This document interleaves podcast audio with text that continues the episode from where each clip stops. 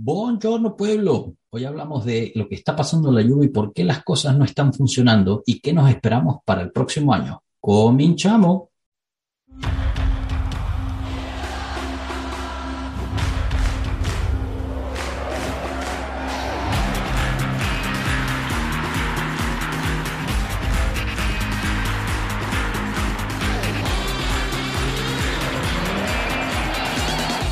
Pueblo Juve.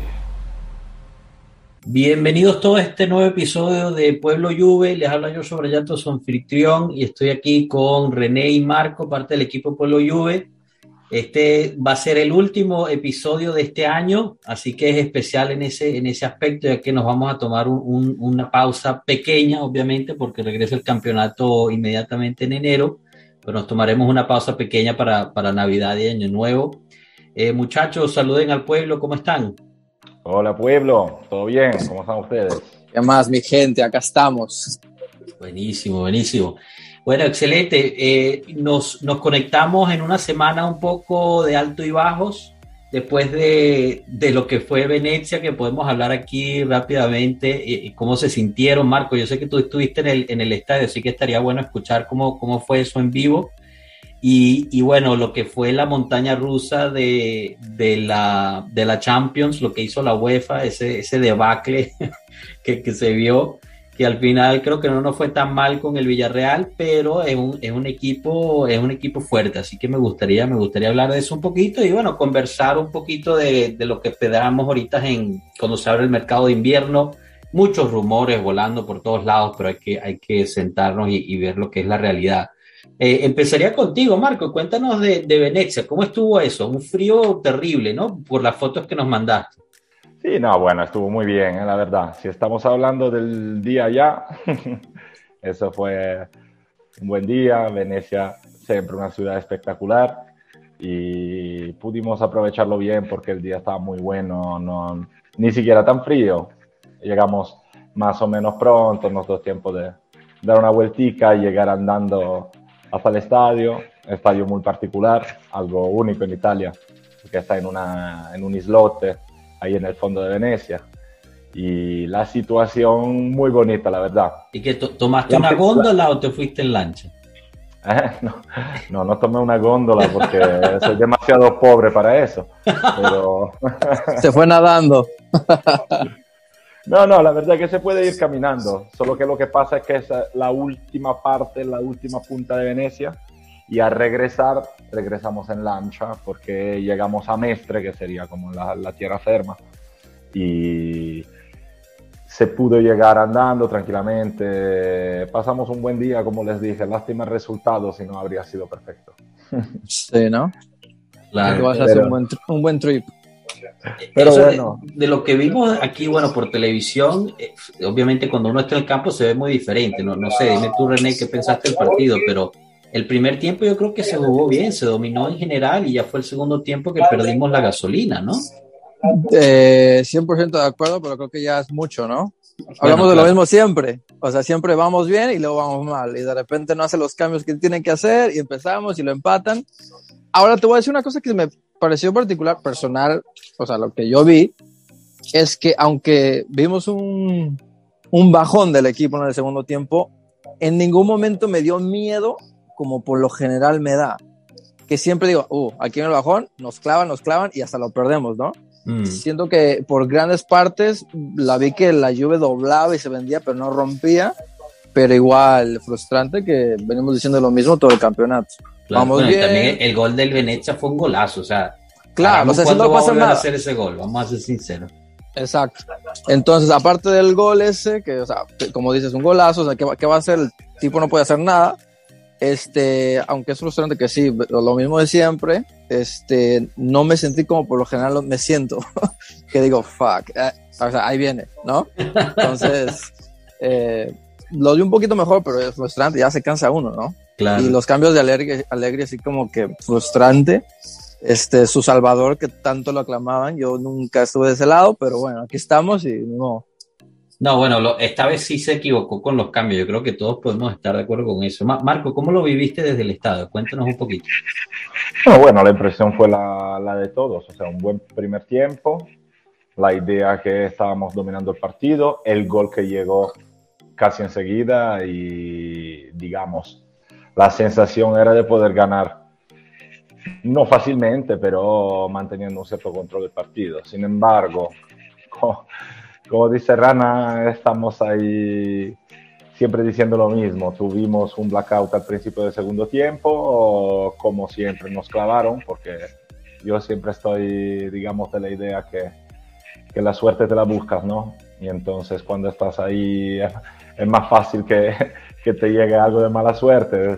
El Venecia básicamente disparó a la portería una vez en todo el partido, le fue bien pero un poco preocupante también el hecho de que a pesar de que estábamos bien en control del partido también en la segunda parte, es bastante difícil siempre conseguir meter un gol eh, y eso es un poco, un poco frustrante. O sea, yo creo que Allegri está ahí más o menos haciendo lo de siempre, pero este equipo no tiene esta seguridad como para eh, adormecer eh, el, partido y, y, mantener la posición de ventaja. Y, y, de ahí es difícil salir. Hay que decir también que, eh, y esto creo que, que, lo sabíamos todo, esta es una temporada en que este equipo depende muchísimo del jugador más importante que tenemos, que es Paulo Dybala y si le quitas bala a los 10 minutos, las soluciones ofensivas se reducen mucho. Y esto es un problema que tenemos desde el principio del año, porque realmente estamos ahí todavía esperando Dybala. Hizo algo, pero, pero a este muchacho le falta una cierta continuidad y, y vamos a ver ahora sí, sí, es cierto. antes también teníamos a Chiesa, ¿no? Que más o menos se metía ahí y resolvía, pero también con él lesionado como que falta, o sea, si no está Chiesa, si no está Dybala, ¿quién te crea? que hay, que hay de peligro? Muy poco, la verdad. Pero yo, yo, creo que sean distintas las situaciones de Dybala y las situaciones Chiesa. O sea, Chiesa es como un arma más como para llegar a ciertas soluciones.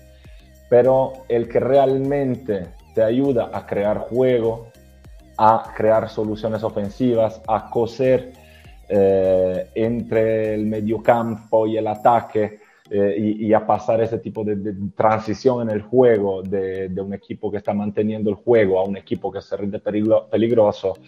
Es eh, básicamente Dybala el que lo tiene que hacer y falta mucho una solución alternativa en ese sentido. No, hay sustituto hoy en día Dybala. No, no hay nadie. Ahora, lo que no me quedó claro es, este, previo al partido, sabía que estaba tocado, ¿no? Y asumo que la responsabilidad fue del J-Medical que dijeron, ¿sabes qué? Sí puede, pero aparentemente no podía. Entonces... Es raro, es raro porque hoy también Allegri lo dijo en rueda de prensa, ¿no? Que estaba como, o sea, se salió, salió contra el Malmo porque estaba un poquito titubeante y después otra vez eh, contra el Venecia duró 10 minutos y tuvo que salir, que al parecer tiene como una fatiga muscular, pero en, en la resonancia no salió nada, eh, en el ultrasonido no ha salido nada. Entonces es una situación rara, no sé, no sé cuál sea la respuesta. Eh, mañana creo que no, no va a jugar, creo que no, ni siquiera fue convocado, entonces, o si es convocado está, estará en la banca, pero te digo, no, no lo sé, lo de Dybala, yo sigo sin, sin entender qué es exactamente eh, el problema físico muscular que tenga ese muchacho. Pero bueno, no sé, quizás nada más necesita comer vitamina B12, una vaina así, y ya con eso, yo qué sé. Un poquito más ahí.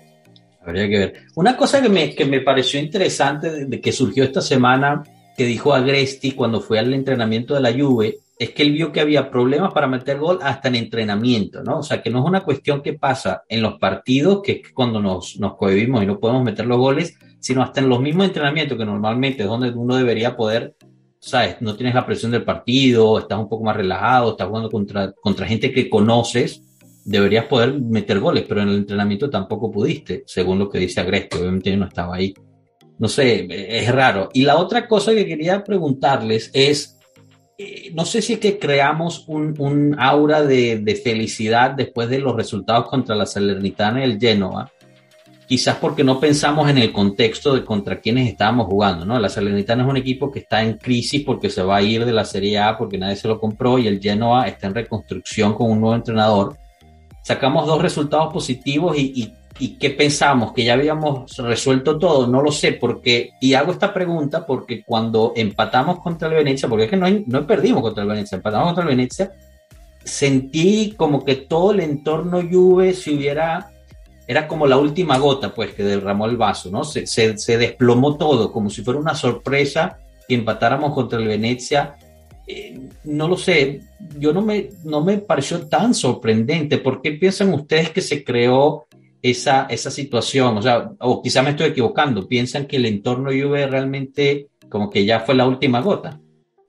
Bueno, yo sinceramente no, no creo ni que estuviéramos tan arriba después de Salernitana y Genoa y ni que fue extremadamente sorprendente el empate contra Venecia, aunque eh, sigo creyendo que este es un equipo que en Venecia debería pasear, porque por eh, muy mal que esté yendo la, temporada, estamos hablando de, de, unos valores técnicos muy desequilibrados y, y por toda una serie de cosas que tú mencionaste, lo que, que, me asusta un poquito es que me parece a mí que los problemas, por mucho que estemos hablando de problemas técnicos, jugadores, eh, plantel mal, eh, mal construido, hay un problema psicológico mm que es predominante, porque no puede ser que estás controlando un partido, te meten un gol y, te trabas y, por mucho que estés presionando, porque realmente en el segundo tiempo también de Venecia jugamos solos, pero que no, no llegas a, a, solucionar, no llegas a tener este, este momento en que dice, bueno, paramos todo, ahora nos ponemos ahí ordenado y, le metemos el gol. Eh, el tema que sacó Agresti yo creo que fuese más... Eh, un chiste, o sea, no un chiste, pero, pero que no sea tan significativo como dato, o sea, lo que pasa en entrenamiento es entrenamiento, al final lo que habla en la cancha el domingo o, el miércoles que sea.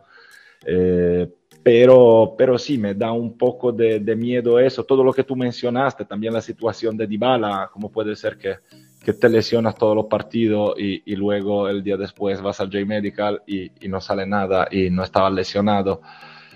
Es uh, un poco preocupante esta situación y yo de ahí creo que en este momento lo que esté faltando y que ha faltado en estos meses, si realmente hay un problema como el que estoy diciendo yo, uh, le falte no tan el entrenador, como un entorno que te dé más tranquilidad.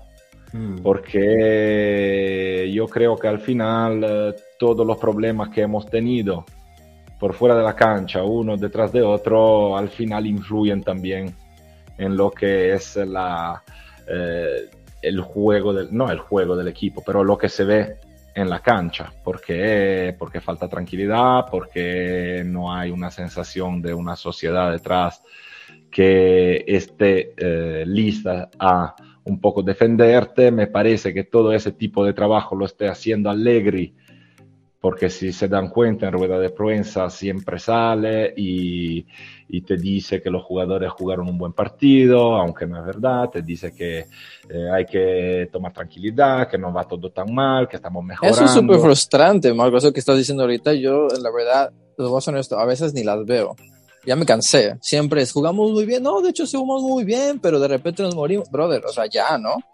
No puedes jugar bien todos los partidos y, perder y empatar, o sea. Bueno, pero para los fans es frustrante, pero si tú, o sea, tú como jugador, ¿qué, qué querrías escuchar de, de, tu entrenador, René? La verdad. O sea, también René, o sea, públicamente, yo creo que en privado sí se lo dice. En privado, en el camerino, yo, le, yo creo que le dice a Rabiot que se vaya a cagar un poquito, pero eh, eh, públicamente no creo que te gustaría que el tipo salga y diga, no, René, René lleva dos meses que no, la, que no juega bien, no creo, ¿no? ¿O cómo, cómo lo ves tú? Eh, no, o sea, es que, no sé, men, es súper frustrante. Yo creo que a algún momento ya lo tiene que decir en público, ¿no? Ya, o sea, ya, ya, ¿cuál, es? No sé, no sé, no sé. O sea, por ejemplo, yo cuando jugaba, yo me gustaba que el tipo me lo dijera en la cara y enfrente de todos Hay unos que son un poco más suaves y no quieren que se los digan enfrente de todos. Ya hay un momento que lo tienes que hacer. No sé. Pero, pero yo creo que, o sea, como dice Josh, mh, su- seguramente Allegri en privado, en los entrenamientos, a los jugadores les dice en la cara lo que les tiene que decir. Pero yo creo que es un momento, como muchas veces ha pasado, en que estamos atacados por la prensa, por los demás, continuamente. Y en ese momento el único que está defendiendo la Juve es Allegri. Y trata de hacerlo con todos los medios que tiene a disposición. Y si Allegri también se pone a atacar la Juve en un momento de debilidad de la sociedad como este, eh, yo creo que se convierte en un problema. Entonces, eh, miren, eh, estamos en una situación de grandes cambios. En verano cambiamos muchos jugadores, se fue Ronaldo. Cambiamos prácticamente toda la directoría porque nosotros tuvimos una, una reunión de socios eh, eh, en octubre, que básicamente fue la única vez que hemos visto a Agnelli hablar en los últimos seis meses. Y, y lo único que se dijo eh, fue presentar la nueva directoría. Eh, tenemos a, a Rivabene, que creo que haya hablado una o dos veces. Tenemos a Cherubini, que no sabemos ni qué voz tenga. El presidente está ausente. Entonces, si se pone también Allegri a echarle en cara a los jugadores que están jugando muy mal, eh, se convierte, creo, en un problema más grande. El problema cuál es? Es que ese tipo de, de situación puede estar bien hasta cierto punto, creo yo.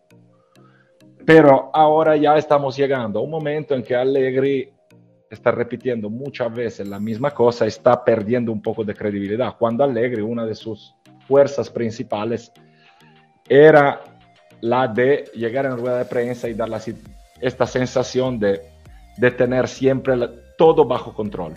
Ahora sí. que salga en rueda de prensa y me diga, no, no, Caio Jorge eh, hizo un muy buen partido en Venecia.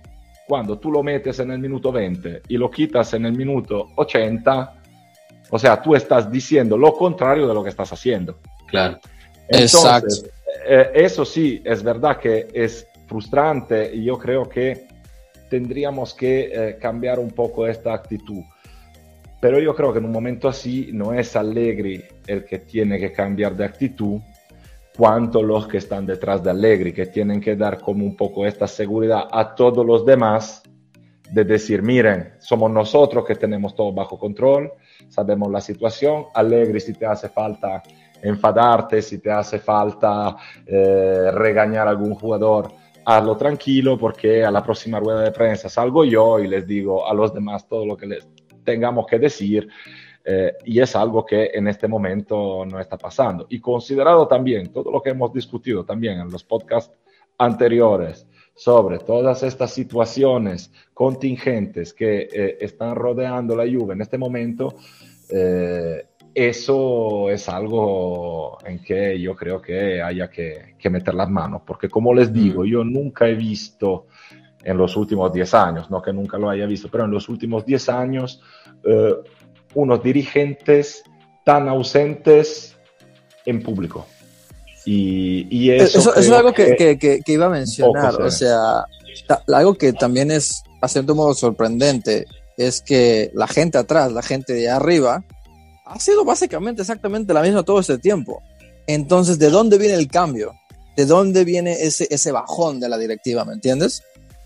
Yo, yo o sea, lo resumiría en, en Marota. Yo creo que. Yo es lo que te iba a decir, pero de esos era jugadores, mucho mayor. El peso de Marota era mucho mayor de lo que, de lo que Agnelli pensaba. Tanto, tanto dentro como fuera del club. Y, y, o sea, todo lo que dice Marco, estoy de acuerdo y lo resumiría en que nos hace falta un, un, estilo Moji en la directiva. No estoy diciendo Moji en particular, que regrese él, pero el estilo de él, que se metía en el camerino, que hacía el papel del, del, del policía malo, pues, ¿no? Él ya, tanto Capello como él han, compartido anécdotas en la prensa de, de, que se usaban uno al otro para, para mover el, el, equipo. Eh, por ejemplo, Moji regañaba al equipo mientras que Capello los trataba de apoyar y tal, y con eso más o menos iban, iban manejando la psicología del equipo.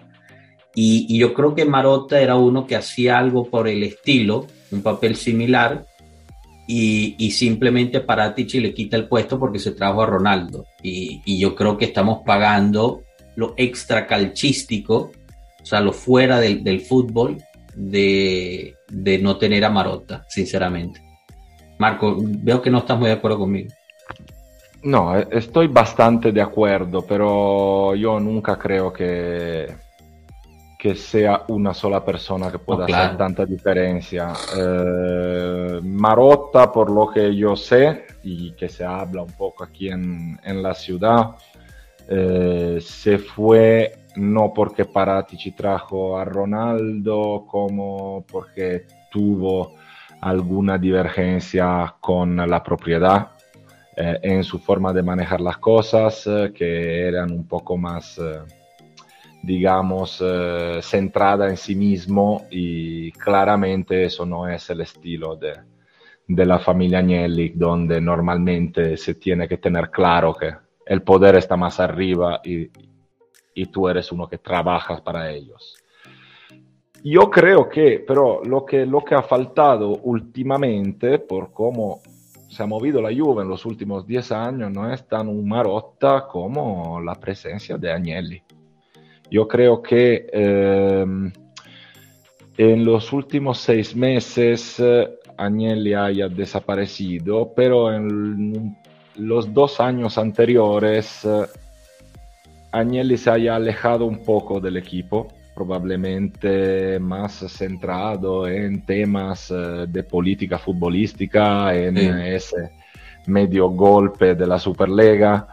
Em, y al final eh, saliendo todo eso un fracaso y teniendo al final un poco que ponerse a un lado justo por eso, para dejar pasar un poco la, la, la tormenta, ahora esté faltando un poco ese tipo de figura, porque yo en todo lo que ha pasado ahora y, estamos hablando de estas acusaciones, eh, de esta investigación que al final, como siempre, eh, casi parece que haya pasado un año, no dos semanas, porque como salió esa burbuja, se infló, se infló, se infló, pero al no resultar nada, casi desapareció ¿no? de los radares. Pero en esas dos, tres semanas ¿Quién habló? Nadie. Habló una vez arriba Bene y habló una vez tres palabras Elkan diciendo, ah, tenemos confianza en los que investigarán, no tenemos nada que esconder, ya, y, y basta. Pero hay toda una relación con la prensa, con el ambiente, con los demás equipos, que de alguna forma hay que eh, un poco tenerlo en cuenta y hacer de manera que eso no se vaya derramando todo encima de la Juventus equipo, sobre todo en un momento en que el equipo no está yendo bien. Yo me acuerdo... Eh, estoy de acuerdo contigo, Marco, eh, pero es raro, ¿no? Porque él cuando, cuando se sale de la ECA, cuando la Superlega no funciona, él, él dice que, bueno, ahorita su foco total es, es la Juventus entonces, pero su nivel de popularidad está a los mínimos históricos. Cuando Entiendo, antes pero, se hablaba del eh, dirigente iluminado que tenía todas las soluciones en el bolsillo, que tampoco era así, ahora se ha pasado al revés. He escuchado 30 mil veces ahora que, bueno, eso ya se dijo muchas veces antes también, pero ahora que le están encima, que el primo lo quiere echar, que ya no vale nada, que no tiene ningún peso político por aquí, por allá. Ahora es cuando él necesita salir adelante y mostrar el liderazgo, ¿no? O sea, es muy fácil ser líder cuando las cosas están yendo bien. Eh, cuando, ah, eh, las, cuando las cosas van mal es cuando realmente el líder tiene que sobresalir y, ok, yo estoy en mi nivel popular menor posible, me tengo que ganar otra vez la confianza de, los juventinos, ¿no? Pero ¿sabes qué pasa? Eh, creo que hayan dos temas acá. Uno que lo que tú dijiste es exactamente lo que lamento. Ah, es justo ahora que nos haría falta una dirigencia, una propiedad fuerte que saque su liderazgo y que se lo eche en cara a los periodistas, al ambiente, a los demás equipos, que cuando todos se, ponen, se ponen a hablar de la Juve salga él diciendo, bueno, si tenemos que hablar de Juve, es conmigo que tiene que hablar. Claro. Y que, y que, y que saque el pecho, ¿no? Y eso está faltando, es justo lo que lamento. Eh, el problema, pero, y, y lo mencionamos también en otro podcast, yo creo, viviendo un poco el ambiente acá, que él esté pagando un poco una cierta arrogancia que sacó en su periodo bueno. Mm. Porque ahora el que le falta a Agnelli, lo que le falta a Agnelli, es también el apoyo interno. Porque los hinchas, eh, la gente de la Juve, sobre todo los de acá, nunca han estado tan distantes de Agnelli como en ese periodo. Ah. Eh, eh, eh, es difícil ahora volver a tener el apoyo de toda la gente, por lo menos de tu gente, cuando has pasado años alejándote de esa gente y haciendo de manera que lo- los hinchas más eh, aficionados eh, se fueran eh, y echándole en cara que no son tan importantes y que a la Juve al final le da bastante igual que estén o no estén. Porque Claro. son palabras de su abogado, ¿eh? no Sí, son sí, sí, palabras sí. que... Cuando tú dices Entonces- el apoyo del ambiente interno, te refieres a los, a los fanáticos, te refieres a, a los fanáticos locales, no necesariamente a la gente que está dentro del club. ¿O tú crees también que Agnelli dentro del club ha perdido apoyo interno? No, eso no lo puedo saber. Eso no lo puedo saber y no lo sé. Es más, yo creo que justamente haber eh, hecho regresar Allegri haya sido justo para eh, tener más gente que lo apoyara dentro del club, porque sabemos perfectamente que Allegri es hombre de Agnelli y, Sí, claro. y, y fue hombre de Agnelli hasta en los años de Sarri y de Pirlo. Eh, entonces, eh, no, no creo que sea una un apoyo que le falta al interior. Está Nedved, que es amigo suyo desde siempre y él lo quiso como vicepresidente. Tiene Allegri, que es hombre de Agnelli. No, yo hablo de eh, un apoyo de la gente de la Juve, porque como te digo, eh, hay todo un... Mira, si, si tú no quieres a hinchas y quieres a clientes, porque los clientes son mucho más, eh, ¿cómo se dice? Te hacen ganar mucho más que un hincha al que le tienes que tratar bien, que le tienes que reconocer algo. Un cliente es un consumidor que va pagándote para que tú le des un espectáculo. Claro. Y en este momento el espectáculo es pobre y los clientes no van. Pero si tú has echado a todos los hinchas, te falta un cierto tipo de apoyo.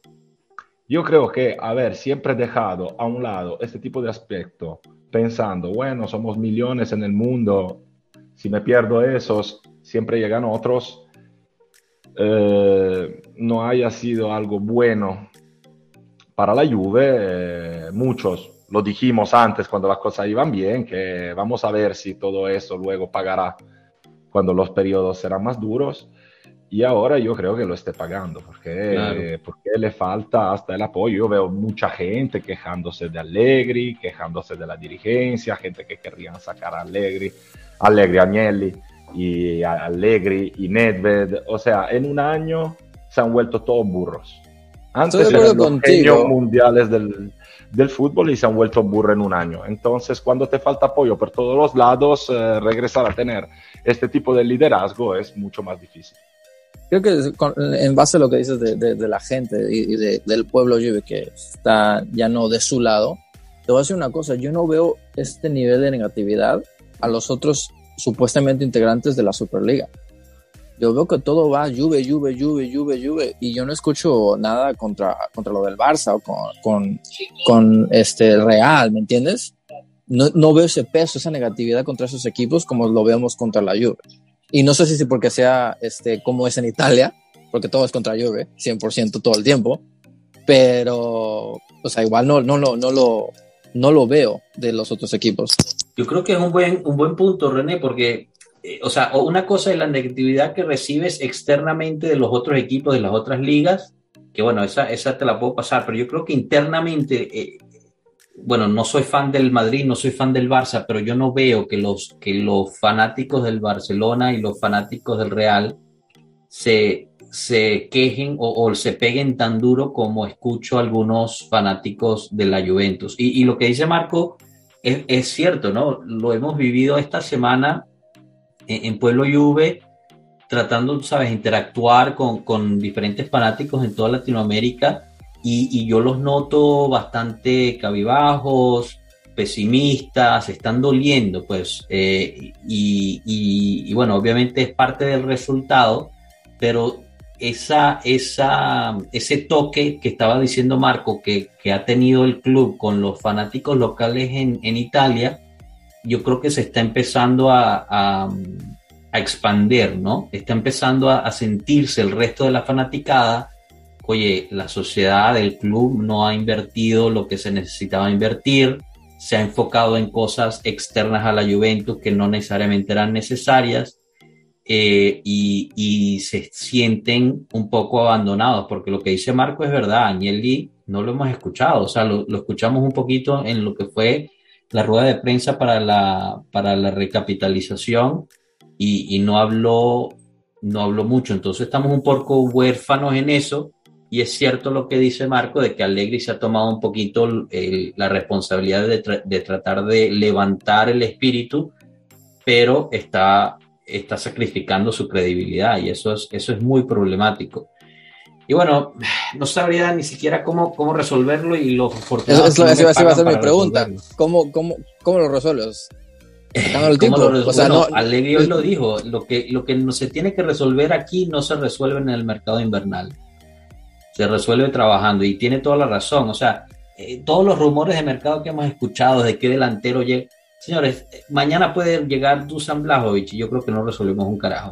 O sea, sí, quizás ponemos meter más goles y todo lo que tú quieras, pero una cuestión de mentalidad, de cultura, eso no te la resuelve un jugador. Eso, eso, es un, algo que se tiene que trabajar desde adentro, desde, desde la oficina del presidente hasta el masajista, y eso toma tiempo. Eh, no sabría ni siquiera, ni siquiera qué, qué, decir más que decirle al presidente Agnelli que escuche este podcast, que escuche estas palabras. que, venga, que venga a participar. Lo invitamos gratamente, tienen las puertas abiertas, que nos explique él exactamente cómo, cómo, cómo planea resolver esto. Y viendo el All or Nothing, habla perfecto español, así que estaría sin ningún problema aquí. Bueno, en los últimos minutos que nos queda vamos a hablar un poquito cambiando el tema, a menos que quieran añadir algo último, pero quería cambiar el tema a, la Champions League. ¿Cómo, ¿Cómo, nos vemos contra el Villarreal? Eh, a mí no me parece un juego para nada fácil. Nunca en, las competencias europeas eh, la Juve se ha enfrentado al Villarreal, así que poca, poca experiencia ahí. Eh, de todos los contrincantes que nos podía ah, nos podía venir, quizás es uno que podamos sacar el resultado. Yo era partidario que viniera el PSG, así si nos, si nos mataba, pues estaba bien, ¿no? El PSG estaba bien que nos mate y si lo eliminábamos a ellos éramos héroes. Contra el Villarreal podríamos pasar con la cabeza alta. No sé, no sé qué opinen ustedes, cómo nos ven. Lo mismo que todas las temporadas. Yo ya tengo PTSD, yo ya ni, ni, ni quiero ver contra quién jugamos, ni, o sea, no me importa. O sea, ya. Así como venimos diciendo lo mismo de Alegre, que empezamos bien la mitad y el segundo no, lo mismo con Champions. Ya el que sea, sea, yo asumo que podemos llegar a perder. Hay que hacer lo mejor, el mejor partido que se pueda, pero ya que, ah, está un poquito más fácil, ya, ya, ya fue, ya. Eh, pero bueno, ahí está, perfecta, perfecta descripción de cómo está el, el, el sentimiento del fanático eh, de la Juventus en Latinoamérica. Marco, ¿cómo nos ves contra el Villarreal? Ah, sabes, a este punto de la competición no hay partidos fáciles y, nosotros deberíamos saberlo bien, lo, probamos en nuestra misma piel, entonces estoy de acuerdo, o sea, le doy el justo peso al, sorteo porque este es un equipo que puede ganar y perder contra cualquiera y va a ser seguramente difícil, está claro que si me pones ahí la elección entre Villarreal y y PSG yo elijo el, Villarreal sin problemas, pero, pero de ahí a decir que sea un partido fácil no creo. Lo que pasa es que estamos hablando de un partido que se va a jugar el 22 de febrero. Y yo espero que de aquí al 22 de febrero alguna seguridad más eh, este equipo que está todavía en construcción, en búsqueda de una identidad, lo tenga. Pero eso es lo que, lo que espero yo. O sea, las señales en, hoy en día no son, no son estas, pero, pero falta. Si me dijeras el partido del Villarreal la semana que viene, estaría mucho más preocupado. Eh, en dos meses por lo menos tengo la esperanza que, que hayan pasado dos meses más, que vayamos recuperando jugadores eh, y, y, que, y que algo pueda, pueda cambiar. Yo, creo que, yo creo que lo que tú dices es cierto y, y, te diría, te añadiría, y creo que estás de acuerdo conmigo, el mes de enero va a ser clave. Como dicen en Estados Unidos, es un make or break, ¿no? O sea, es, va a ser un, un mes en el cual se va a definir todo. O haces un mes excelente y llegas a los partidos de Champions League en febrero con más confianza en ti mismo, o en enero termina la temporada. Porque si perdemos todos estos partidos contra el, Napoli, el Inter en Supercopa, contra la Roma, contra el Milan, olvídate. Vamos a llegar a Champions League destruidos moralmente, vamos a llegar al resto de, de la Serie A prácticamente sin, sin, ni siquiera tener oportunidad de llegar a la zona Champions. Para mí, enero es, es sumamente clave y ahí es donde la temporada o termina o tenemos oportunidad de hacer algo mejor. No sé cómo lo vean ustedes. Estoy 100% pero, de acuerdo contigo. Que, o sea, es así, es el momento make or break it. Yo solo pienso que con los últimos 10 años nos va bien en la local y nos va mal en la Champions. Estoy esperando y rezando que sea por lo menos lo opuesto. no sé, vamos a ver, pero sí, yo creo que enero es muy, o sea, súper importante. Eh, ustedes les gusta en el group chat hablar mucho del mercado. Yo no veo ningún mercado yo no creo que existe en el mercado porque no podemos vender nada, no hemos vendido nada, no hemos, no hemos podido mover nada. Sí hemos tenido el dinero que nos han dado por calificar a Champions eh, y por seguir a la siguiente ronda, pero yo no veo un mercado suficiente o lo que necesitemos para, para hacer un cambio. Yo ya veo pensando, pensaría yo que sería lo mejor un poco más este, inteligente a final de temporada y no apurarnos aquí. Necesitamos algo aquí ya. No, tranquilo, paciencia, calma, como dice Alegre, calma, calma, que vea realidad al final de temporada cómo está el plantel y cuáles son las necesidades del club, ahorrar un poquito más de plata, asegurarte que venda todo lo que tienes que vender, que no hemos vendido y que probablemente va a ser imposible vender, y de ahí echarle para adelante. 100% de acuerdo con eso del mercado, la pienso exactamente igual, creo que no tengamos casi posibilidades de hacer mercado ahora y ni querría que lo hiciéramos porque como como dice Rana, en este momento no, no sabríamos ni siquiera bien dónde meter las manos. Así que terminemos la temporada, entendamos bien lo que hace falta, ahorremos plata y, y, gastemos la plata bien, que es también lo que, lo que se dijo mucho. Y inteligentemente más que nada. Claro, claro, claro. Con lo que dijiste tú, Joshua, sí, eh, y, y, siempre lo digo, además, eh, o sea, que enero es mes clave, es un mes que te da la oportunidad de, de trabajar un poco más, eh, va a ser clave por todo lo que tú dijiste. Ojo solo una cosa, el año pasado, enero quizá fue el mejor mes de la Juve de Pirlo.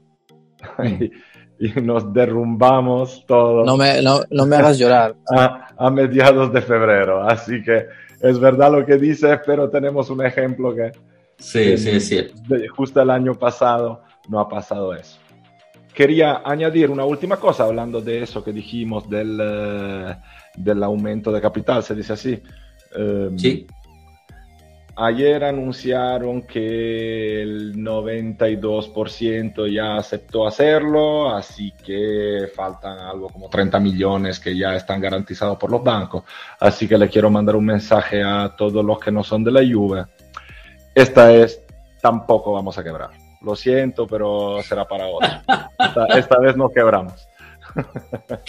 Este, bueno, ahí está. Con eso cerramos. Perfecto para cerrar, para, para Navidad y Año Nuevo. Un regalito para todos los anti -Juve. No nos mandaron a la B por lo de Suárez. no nos van a mandar a la B por lo de estas investigaciones y la carta famosa de, de, Ronaldo que nunca salió y no quebramos otra vez. Así que ahí tienen. Eh, yo con eso creo que ya podemos cerrar. Los saluda su, su anfitrión Joshua Brayato deseándoles una muy feliz Navidad y un próspero año nuevo. Que la lluvia nos traiga muchísimas más alegrías en lo que es el 2022 creamos en, los milagros y, y, pídanle a Santa Claus eso en su cartita. Con esto me despido muchachos, hasta luego pueblo. Hasta luego pueblo y para el año que viene yo espero que todos vayamos a tener paciencia porque recuerden que el trabajo que hay que hacer no es poco y entonces eh, acordémonos que hace falta tiempo, nosotros estamos bien acostumbrados, pero no es eh, tan fácil ganar como pensamos en los años anteriores. Así que calma y sangre fría. Felicidades a todo pueblo. Saludos. Claro, hay que tener paciencia, calma. Yo por eso decía que se quede Pirlo, pero no me hacen caso. Eh. pero bueno, un saludo, felices fiestas a todos y acá Pueblo Juve les mando un abrazo. Chao.